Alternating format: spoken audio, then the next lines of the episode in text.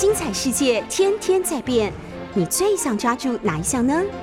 跟着我们不出门也能探索天下事，欢迎收听《世界一把抓》。Hello，各位听众朋友，早安平安，欢迎收听 News 九八九八新闻台《世界一把抓》的节目现场。我是主持人李明璇，也欢迎大家呢到我们的 YouTube 搜寻九八新闻台观看直播哦。你们大家在聊天室的留言我都会看得见，那也欢迎呢可以搜寻脸书李明璇，如果有写讯息、写留言给我的话，基本上都是我本人会看得到的。那看到大同上线了，郑时文还有米娅还有跟大家说早安。呃，最近呢，嗯、全台湾基本上是呃。也算是正式的呃变成选举的模式。那上个礼拜三呢，国民党正式征召了柯志恩选高雄市的市长。那这几天呢，大家就在观察说，哎，那台北、新北呢，现在陈时中呃似乎也产生了呃犹豫啊。那昨天。罗志正已经确定开了记者会，然后他说他选新北市长已经没有意愿了。那他是我们板桥的立委啦。那他昨天开了这个记者会之后呢，呃，相信这两位现在心里面都觉得不太舒服，觉得怎么会自己是备胎呢？蔡英文主席怎么都嗯犹豫不决，还想这么久，甚至还觉得有比他们还要再更好的选择。好，但是我今天想要跟大家谈的是，嗯，我不论民进党他们推的人怎么样，但我关心的是，今天国民党推派的候选人，民进党每一个都不放过啊。尤其柯志恩正式到了高雄之后呢，民进党的侧翼动作之好快好快。哎，过去。我们政党政治之间为什么都要呃存在这一种民进党就要用侧翼式的、用模糊焦点式的，而且用抹黑的这种选战方法？柯志恩从征召的风声开始之后，民进党的侧翼就已经对准了他。今天台湾的选举目标，不是应该要创造更好、更多的工作机会？政治人物们应该要努力的让人民安居乐业，不是吗？要创造更繁荣的城市，要创造一个更好的未来，不是吗？但是结果呢？就看到，嗯，民进党的侧翼们就先把柯志恩阳光女孩回高雄的这个选举的图，哎，就开始抓出来说，哎，之前他在，呃，实际上他在。自产在美国，然后还还调出说，哎，市值是多少钱？然后还就是怀疑说，你所说的一生悬命在高雄什么意思？就心在哪里？其实我看到他们打这样子的话的时候啊，我想说，照这些民进党策略的逻辑，那蔡英文在美国，哎，曾经自产多少啊？而且蔡英文总统他还有一堆在台湾买的那种机灵地，是涉嫌炒作房地产的，哎。那这样子的人可以当我们的总统吗？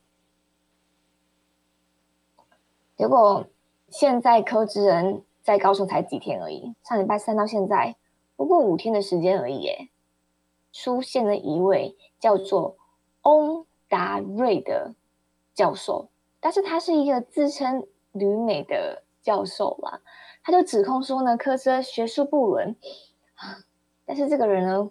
他过去一直都颇具争议。那为什么我说他自称旅美教授？是你上网查这个人，就是他就是一个自称的一个教授。就他在脸书上面就贴文讲说，他质疑柯志恩过去他有两篇的期刊摘要部分雷同，他还质疑柯志恩他一稿两投，就质疑他是学术不伦。而且他还义正言辞的说，柯志恩需要给高雄选民一个交代。好，各位听众朋友，你听到翁达瑞这个人，他到底是谁呀？如果按照 Google 去查询的话，好，他是一个经常在呃社交网站上，尤其在 FB 啦，他是用他的粉丝专业的名称就叫做翁达瑞。哦，我昨天还特别去查一下，我跟他们共同好友，因为发现竟然还有一位耶，但我昨天就赶快就私讯我这位。这位朋友问他说：“这个翁达瑞，你怎么会有他的脸书？” 等我问到答案的时候，我再跟大家说。那这个账号翁达瑞呢，他常常在 FB 上面评论台湾的时事。那他的评论立场就非常非常明显的是偏颇、亲近泛绿。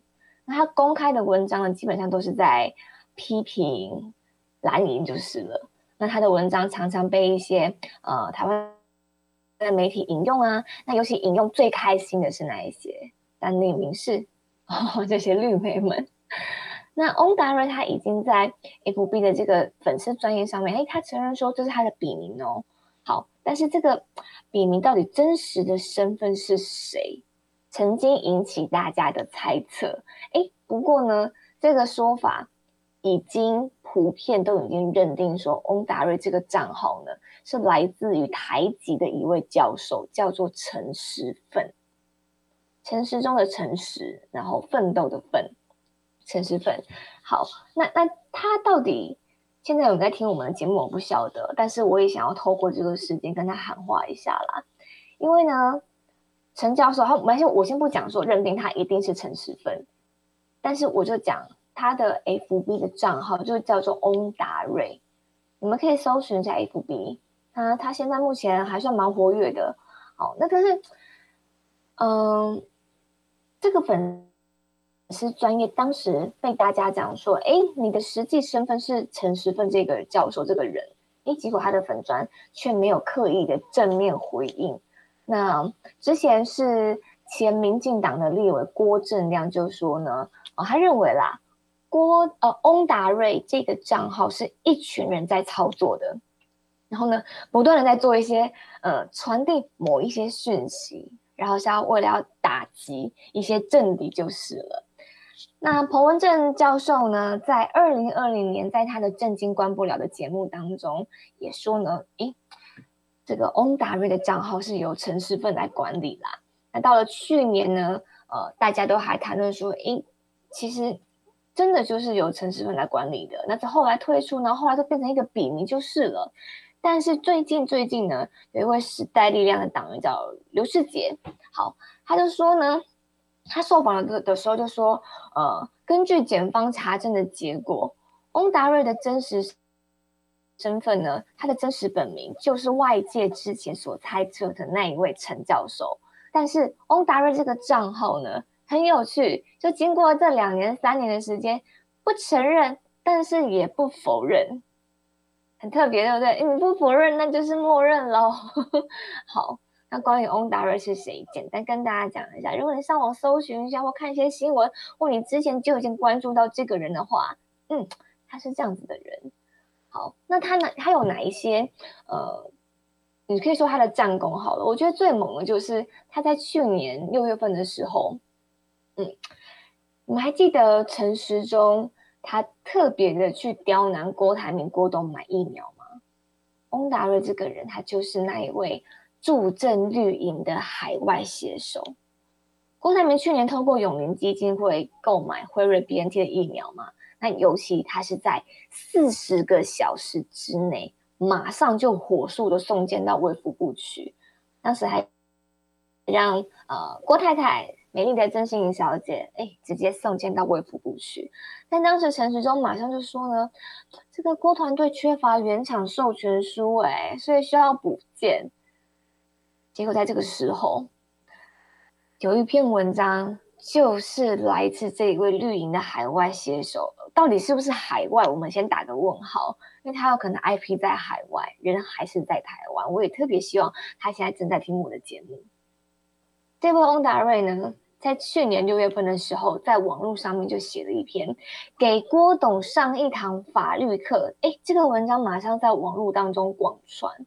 他的文章内呢，就是。大肆的批评说：“郭董，你太天真了，你不了解疫苗跨国买卖的规定。”然后当时他还笑郭董说：“你夸口说要从德国进口五百万剂的的 BNT 到台湾来。”然后他就假装故作忧心的说：“我看在眼里哦，我心里都为郭董着急，我只好隔空帮他上堂法律课啊。”结果翁达瑞的文章呢，马上就广被绿营人士分享。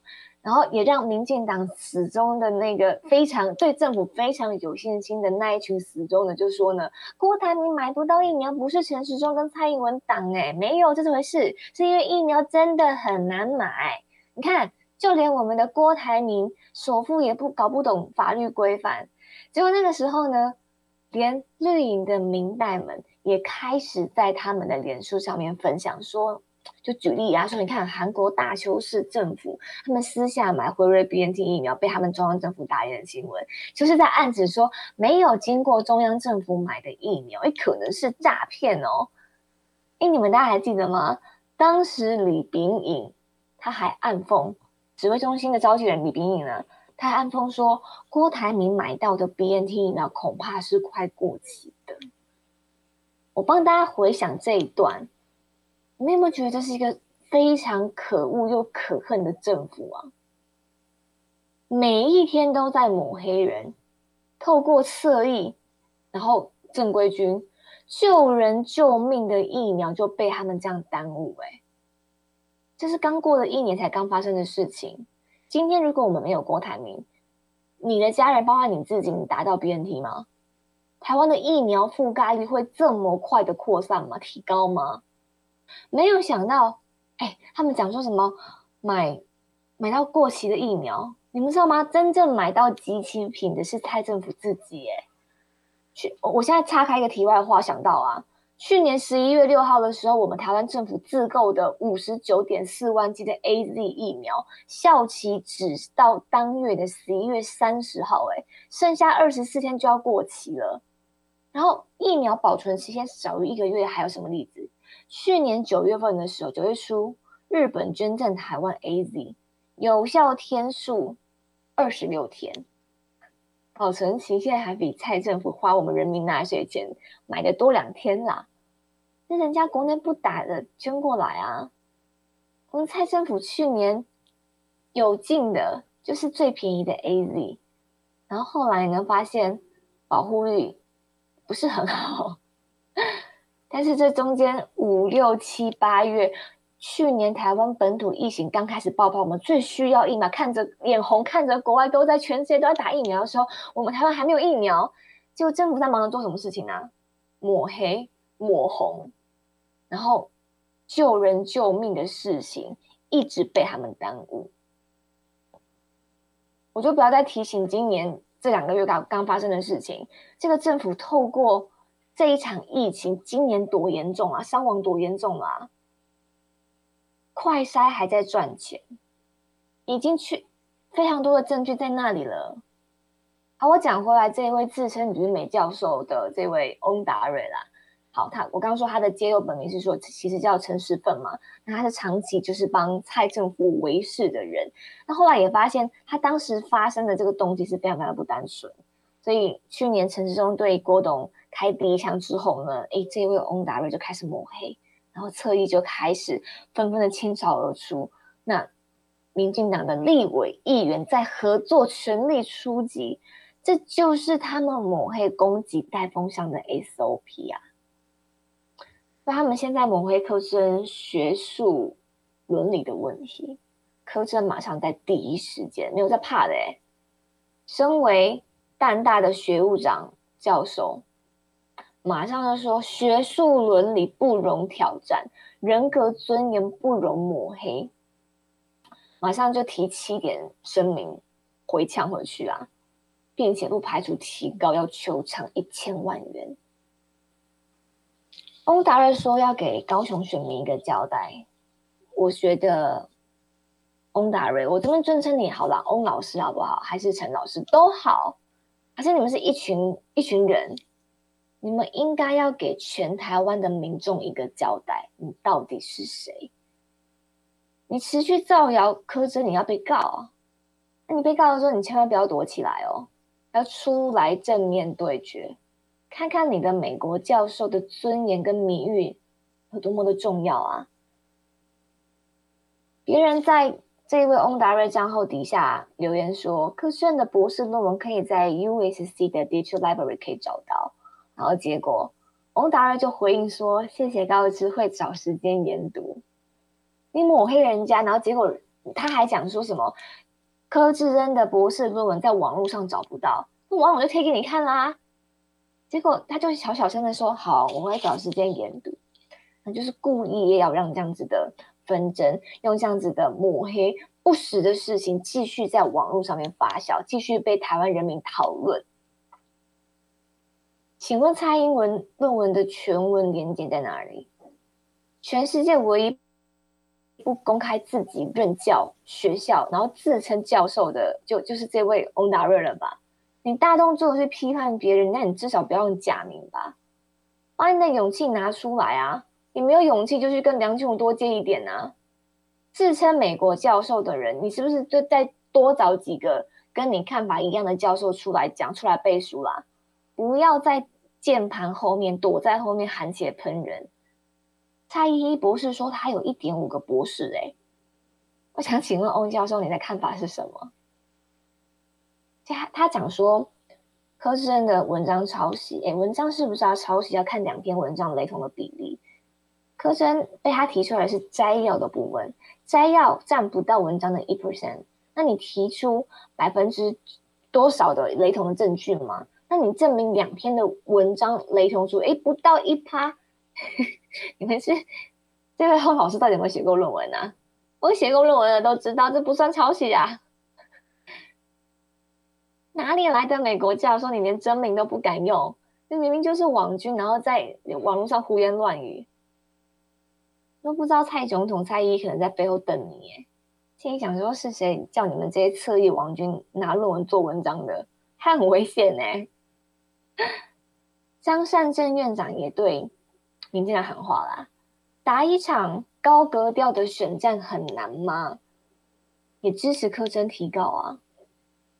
我想请各位听众朋友想想看，除了民进党，谁会用抹黑的方式企图赢得选举啊？哦，除了民进党，还有台湾激进党。我想要当时罢免韩国瑜的。那四位自称君子的霸韩四君子，有一位现在正在高雄三明区选议员，姓张，啊，你们去查，我不想帮他打广告啦。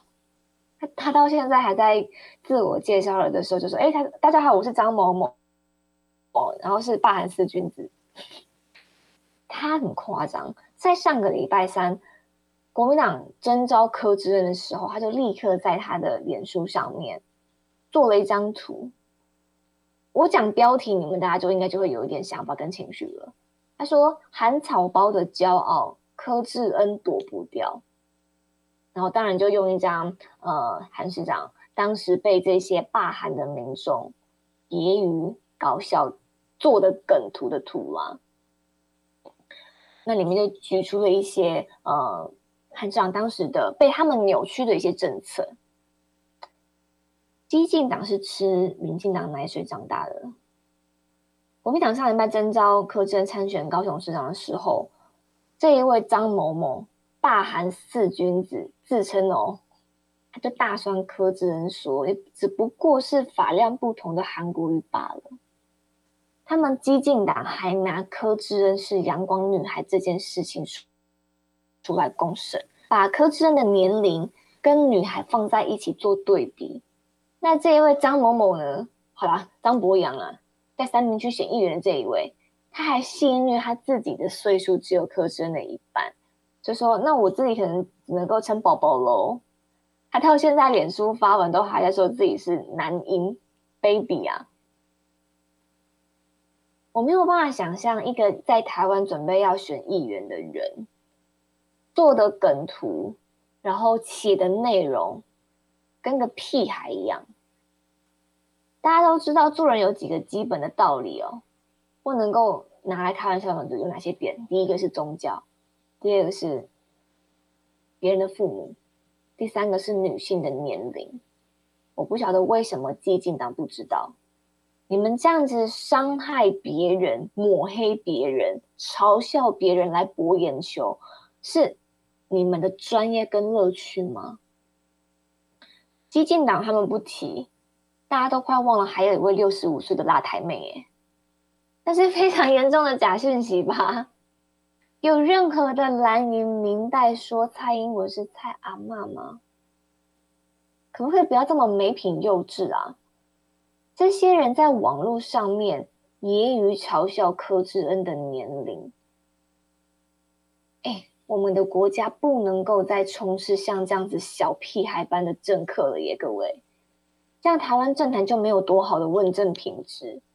我们的国家不能够再被民进党破坏新闻与言论自由，这一点我节目后端会跟大家再这特别提一下关于新闻与言论自由。那我要呼吁的是，我们的国家不能够再被假民主、真独裁的这种绿共势力污染啊！我们的国家也不能够被这些堕落、贪财。爱权是利用疫情发国难财的这些绿色政客们把持，哎，我们的国家要靠更多有智慧的选民，要来选出优质的人选，还给台湾人一个全新干净的政坛环境，不是吗？那关于柯志恩，呃，被朱主席朱元说是阳光女孩，哎，被绿营可以冷嘲热讽到今天，已经七月。四号了，从礼拜三也遇到今天，我不晓得大家的看法是怎么样。不过我真的是蛮欣赏柯志恩的爽快直白的。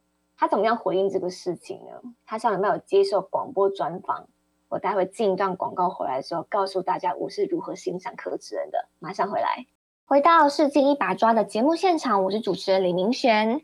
关于朱主席称柯志恩是阳光女孩呢？呃，被民进党、激进党嘲笑到今天。我刚刚讲说呢，我欣赏柯志恩什么呢？上礼拜他接受专访的时候就说，他其实不晓得朱主席怎么会这样说他啦。哎，他他他也说他觉得有点傻眼。但是当记者来问这个事情的时候，他就说，呃，你他的女儿才是阳光女孩啦，那自己呢是阳光女孩的妈啊？因为我觉得他蛮有幽幽默感去化解这个事情的。那柯震他也说呢，朱立伦每次都用自己的想法，然后 让大家出来收拾，然后让一些侧翼呢有很多攻击的机会。可是怎么办呢？他是党主席，然后他后面这句话是他的原话，他说：“不然我也想翻他白眼。”哎，他讲这句话。的时候，大家不要过度解读哦。代表跟主席是有一定的信任，然后也是很熟识啦。对，那也是把这件事情拿出来，直接正面跟大家讲说，请大家不要太严肃啊，没有必要什么都扩大解读啊，对不对？那其实我也知道朱主席的意思，就是他推荐来自南部的柯志恩，在屏东出生，在高雄成长，从高雄北漂到台北，那今天回到高雄来了。相信柯震他的专业呢，可以带给高雄，诶，他的选举主张嘛，平安、健康、希望的城市。那后来朱主席不是又在强调说，柯震当然是阳光女孩啊，只要心中有阳光，就是阳光女孩。其实我个人觉得，因为后来这一段话大概是已经被嘲笑太久，然后记者就一直在问嘛。那我个人觉得，这是有一点点就是为了解释而解释，就有一点点小小的牵强，但是。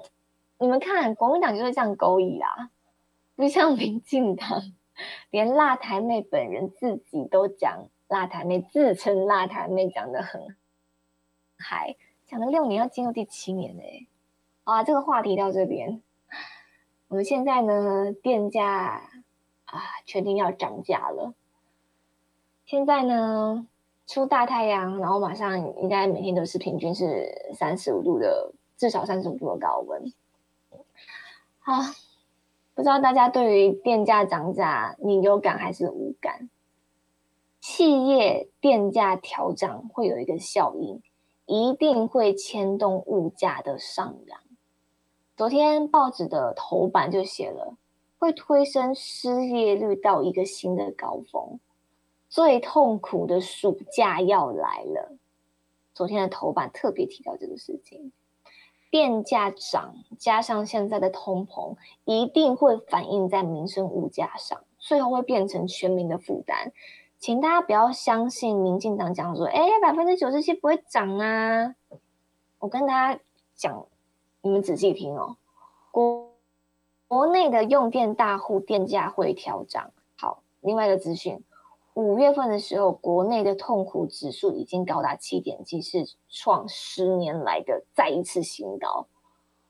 蔡政府没有办法解决人民不断增加的生活这个痛苦，他现在还要说要调涨电价，但是他跟大家讲说，没有没有，我们就涨用电大户而已，百分之九十七都不会涨。可是涨的这个电价冲击到了谁啊？哪些是用电大户啊？制造业、传统产业、观光饭店、哎，医疗业都是啊。受疫情比较少的一些产业都有，像长照机构也会面临电价要调涨的压力。结果这个政府跟大家讲说，没有啦，没有啦，只有涨用电大户而已，百分之九十七都不会涨。哎。连台北捷运都在考虑要涨票价了耶，这个不会影响吗？你说跟百分之九十七都没有关系吗？台北已经很多多久没有涨电价了，就现在因为电费调涨，捷运是用电的嘛，可能要调涨票价哎，那那你说跟你无关吗？饭店业者不会反映在房价成本上面吗？经济是联动的诶，各位，大企业的电价一涨，业者会转嫁营运成本，那自然而然就会提升产品的售价嘛。没有一个企业会自行吸收调整电价提升的营运成本，一定会反映在产品的价格上面。就像日月光啊，因为电价而拉高服务费用，那台积电也无可避免要跟涨嘛。那你知道你用的你最喜欢用的 iPhone？电脑可能都会喊涨哎，所有企业成本都会，中小企业都会受到一些，我觉得不止一些，这些都是设备啊。在现在疫情长期肆虐，已经两年半，第三年了，国内的贫富差距越来越大哎，青年跟弱势族群是最大的受害者。我们现在年轻人买不起房子，租不起房子这样子的状况，然后弱势族群呢，还有。面临到无薪假还有失业的问题，政府解决了吗？就是因为你们错误的能源政策，却要我们全民来承担。我看到我是中立人这个群组当中啊，之前王浩宇哦，这个部分区议员被扒掉的，他现在又又开始发文出来刷存在感，说什么？他说呛年轻人说，哎，你买不起房子是卤蛇哦。可是他二零一四年的时候，在我是中立人当中讲说，他抢房价太高啊，年轻人买不起房子。八年前马政府时期，他们民进党就开始呛房价太高，年前买不起。八年后蔡政府执政，就有人说房价太高，哎，王浩宇就呛说，你们年年轻人买不起房子，你们自己是撸蛇是卤蛇啊，真不愧是民进党的党员呢。现在是什么情形？你们颜色对了。所谓的居住正义跟房价高低都不重要了，是不是？护航到这么没有底线，这叫双标啊！我真的很想要岔出话题，跟大家讲说，所谓的绿能，你们知道美国能源部定义的绿能是什么吗？包含了核能跟再生能源呢。联合国的洁洁净能源部长会议也特别将。核能列为洁净能源，作为永续发展的目标选项。现美国环保署在奥巴马时期，将核能跟再生能源都是列入绿能。我们的政府已不断的在宣传说要节能减煤。说真的啦，我完全赞同所有去年十月十八号的公投投下同意重启核四的人都完全认同。为什么？因为绿能有两种啊，一个叫做再生能源，另外一个叫做是核能。绿能减煤，实物上就是用核能减煤，所以哎，我们支持重启核四，核能减煤。所以，假如说二零二五年台湾的核电机组全面运转的话，哎，可以回避超过两千四百万吨的碳排，耶，台湾的电电力就可以稳定了。环境就可以干净了，还可以更快的达到减碳的目标，可以阻止气候变迁呢。什么叫做以核养绿啊？今天不是支持核能的人，就是绝对的支持哦，是用核能争取发展绿能的时间。大家认同绿色能源是趋势，但是在还没有发展成熟的时候，这一段时间我们国家要供电稳定啊。不要有缺电危机啊！我之前在我的节目上面，当时我还在飞碟，我访问过前核四的厂长王博辉先生，他就说啦，科技的事情应该要由科技的人来解决，如果如果交给政治人哦，那国家就完蛋了啦。他还说自己是深绿哦，但是他对民进党政府的能源政策非常非常的失望。结果去年公投的时候，前核市厂长王博会非常非常努力的。走访全台湾，告诉大家要重启核四，不要废了。结果呢，他被绿营霸凌哎，被一样被抹黑哎。他说，一个在核市场努力了半世纪的人，不是只有他，很多的人。他说他出来讲实话，绿色就说要办我，所以这个深绿的厂长，他就说，我们台湾还有言论自由吗？都提到言论自由了，觉得今天哦，台湾的言论自由到底发生了什么事情？你们知道蔡政府现在要假借新的法律要来钳制你我的言论吗？联合报的社论特别提到说，蔡政府准备要合法的豢养侧翼了。这是什么事情？NCC 呢公布了一个叫做呃数位中介服务法的草案。这个草案呢，除了把对政府的网络管理呢扩大权力，然后呢，还对网络的其他的平台业者还有使用者准备要以司法惩处责任。什么意思？就是说，NCC 打算要要把你跟我现在在使用的脸书、FB、YouTube 纳入管辖。现在我正在主持节目，我们的 YouTube 正在直播当中。我之前在飞碟主持的时候，我还记得，因为那时候。我在主持的时候，因为每天都是非常强烈的监督政府，当时是带状节目啦，就是每每天每天都有一个小时，呃，在下午一点的时候，然后那时候电台的主管就跟我讲说，就那个主任就说：“明轩啊，那个，嗯，有些有些比较尖锐的哦，你可以在进广告的时候，在网络上面，反正趁广告时间，在 YouTube 上面讲没有问题，但如果是在节目当中。” NCC 可能会听啊，还是一定会听啊？那我去年在那个飞碟的时候，就让南台湾之声那边收了非常多呃 NCC 发来关心的公文。对，所以也不是说造成困扰，就是说这个政府发现说，哎，你的收听率提高了哦，然后看到，哎，奇怪，怎么你讲的这个内容对政府可能有威胁？当时真的收到很多公文在在关心呢，各种理由都有。现在我们的 NCC 打算要把现在我们在网络上面的所有你的留言或者是我节目的内容讲的内容，可能都要纳入管辖了。哎，大家回想一下，你们有有没有发现这几年民众在议论时政的时候常常哀悼吗？嗯，散布谣言罪啦，假消息啊，就被这个蔡政府说到烂掉了嘛。这个政府的 NCC 还要捐助二十五亿元，干嘛呢？成立一个财团法人的专责机构，然后这个机构呢，有权利通知网络平台去下架他们认为违法的内容。这什么意思呢？就是他名正言顺的要把网络媒体纳管。所以在目前，不论是呃电子或平面媒体都已经网都有网络平台的情况之下呢，这个等于是政府全面的介入，要干预新闻。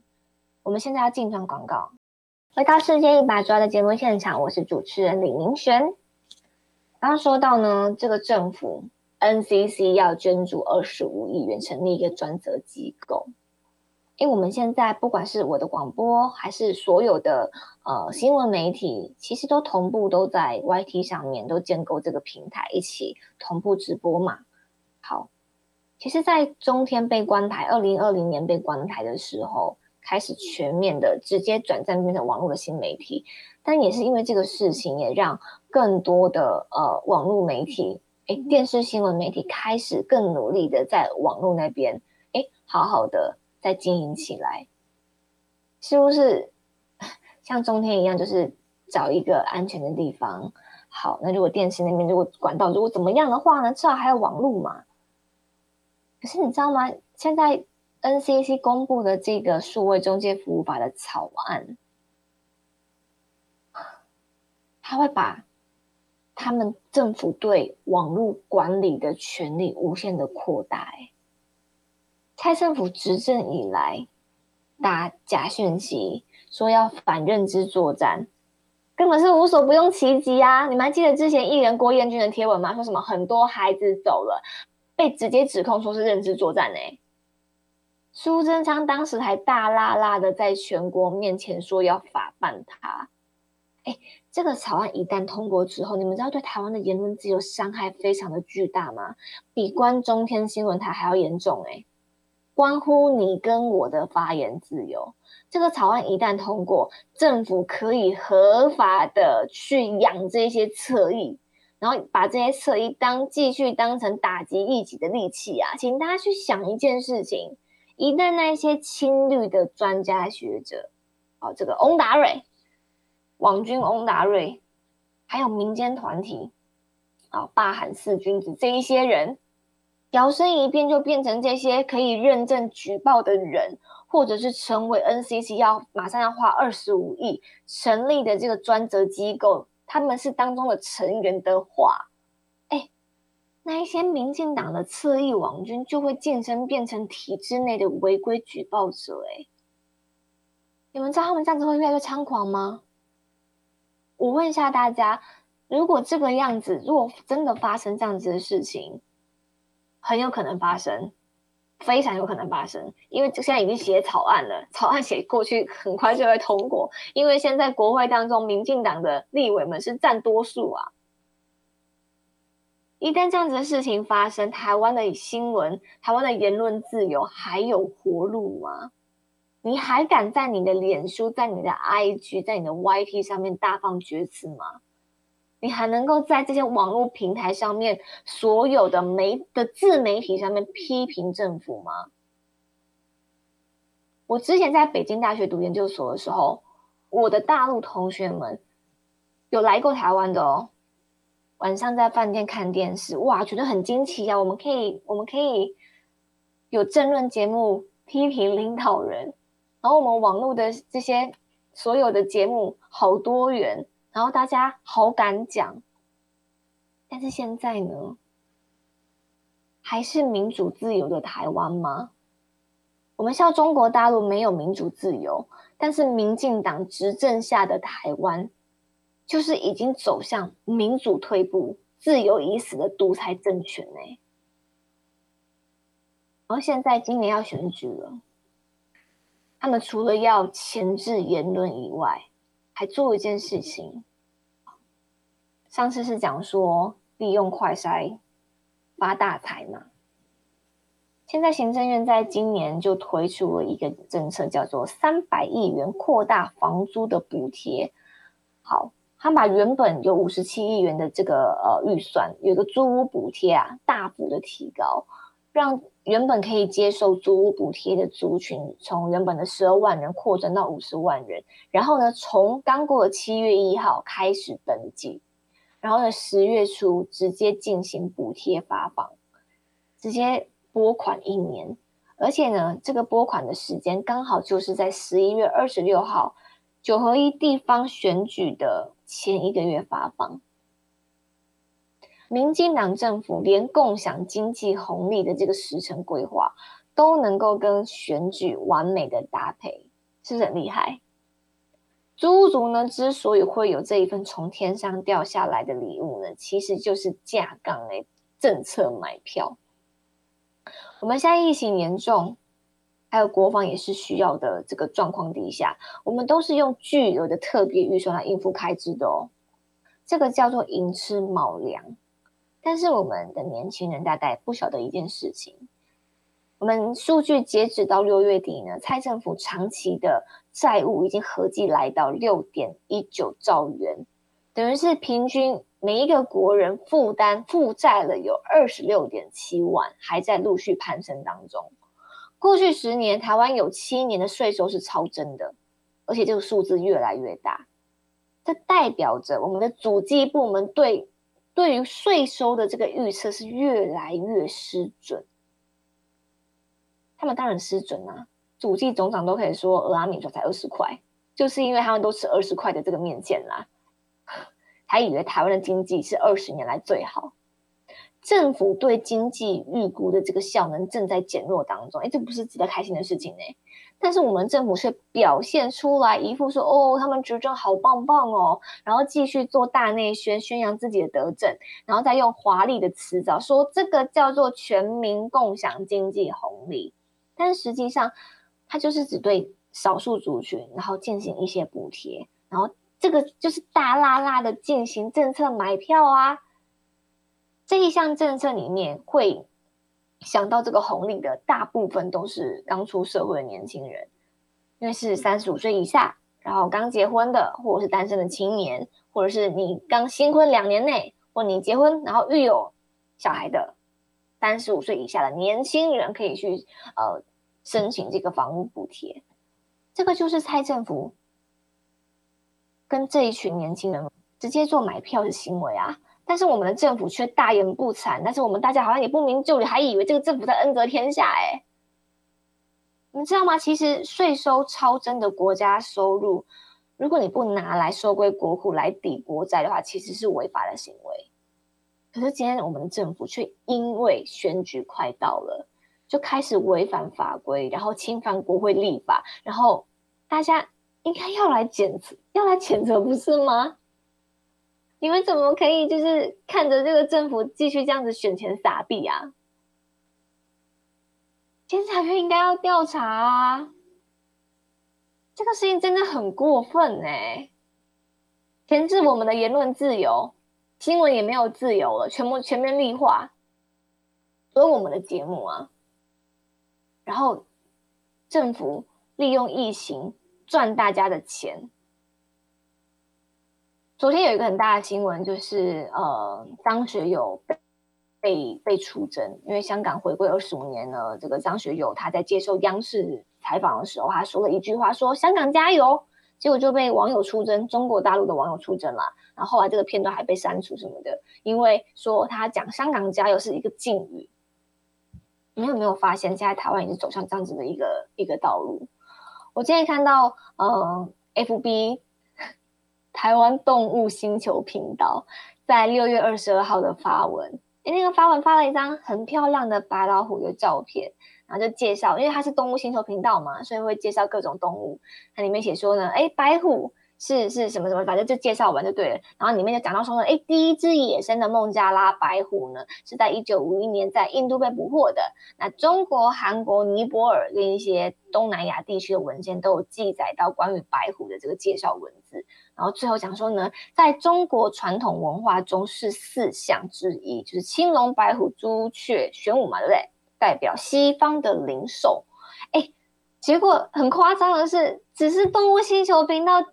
你这样听下来觉得没有怎么样，对不对？但我跟你讲，里面有一个呃，就是非常非常绿的一个呃艺人啊，柯宇伦，他就在底下留言，然后他底下留言就说：“中国的事可以不用提啊。”他就删这个事情，就讲到中国这两个字，他们就非常的敏感呢，就大爆炸哎，然后就就一堆底下网友开始朝圣啊。我们现在台湾也有各种。你知道会被屏蔽的屏蔽的一些关键字，我脸书开了四年多四五年，最近越来越有这种状况。讲到疫情，讲到这个政府，去年讲公投，现在有非常非常多关键字会被脸书屏蔽。关于这个部分呢，我有非常多的感想，而且我三月份的时候还特别去参访过脸书总部在台北的那个总部，哎，脸书就间接证实有这么一回事哦。这个部分呢，我有机会在节目当中再跟大家好好的分享一下。好啦，今天的节目就到这里，我是主持人林明轩。